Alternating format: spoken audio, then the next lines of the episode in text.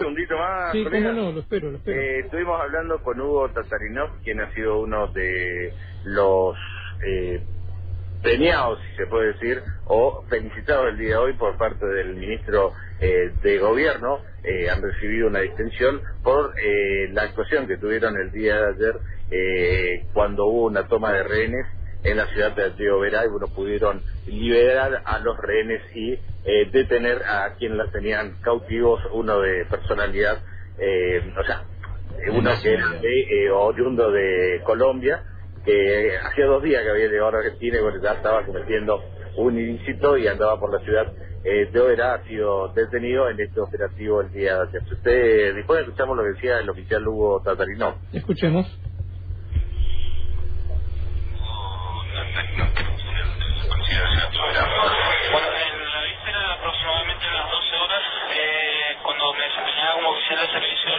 Comando Radioeléctrico de la Unidad Regional 2 ¿verdad? se tomó conocimiento a raíz de un llamado anónimo de que en una vivienda de la calle Sargento Cabral, intersección con Santiago del Estero, había un delito en- curso.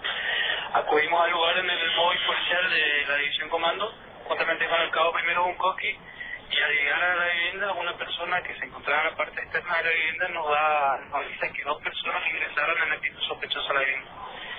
Eh, nosotros eh, ingresamos al predio de la vivienda y a través de una ventana eh, observamos que dos personas que se encontraban en la vivienda con la cabeza cubierta con cascos este, tenían de rehén a un grupo de aproximadamente cinco personas que componían la, fa- la familia del señor. Eh, irrumpimos al interior de la vivienda y damos la voz de alto y ordenamos a estas personas que se tiren al piso. Una de ellas se da la fuga por la parte posterior de la vivienda y la otra gira sobre sí misma apunta con un arma. Pero al verse superado por la cantidad de efectivos policiales también intenta darse la fuga por lo que se consigue en la parte exterior de la vivienda eh, se lo reduce se lo posa y se pide apoyo a las demás dependencias policiales. ¿Cuántos efectivos participaron? Eh, en el momento en que se ingresó a la vivienda éramos dos.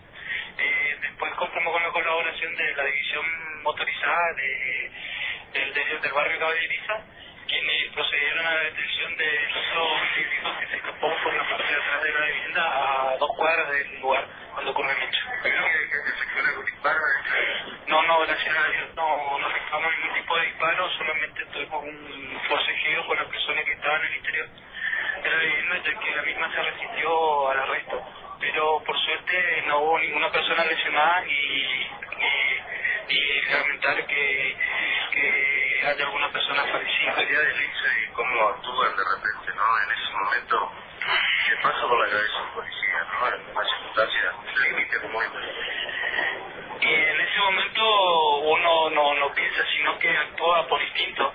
Este, nosotros tenemos este, eh, en nuestra descripción que a veces nos hace actuar por instinto, por suerte no salió bien, no, no, no hubo que lamentar personas, personas lesionadas ni fallecidas, no tuvimos que efectuar ningún disparo, este, logró reducir a esta persona eh, y poner eh, a salvo a las personas que se encontraban rehenes dentro de la vivienda. ¿De dónde viene esa persona?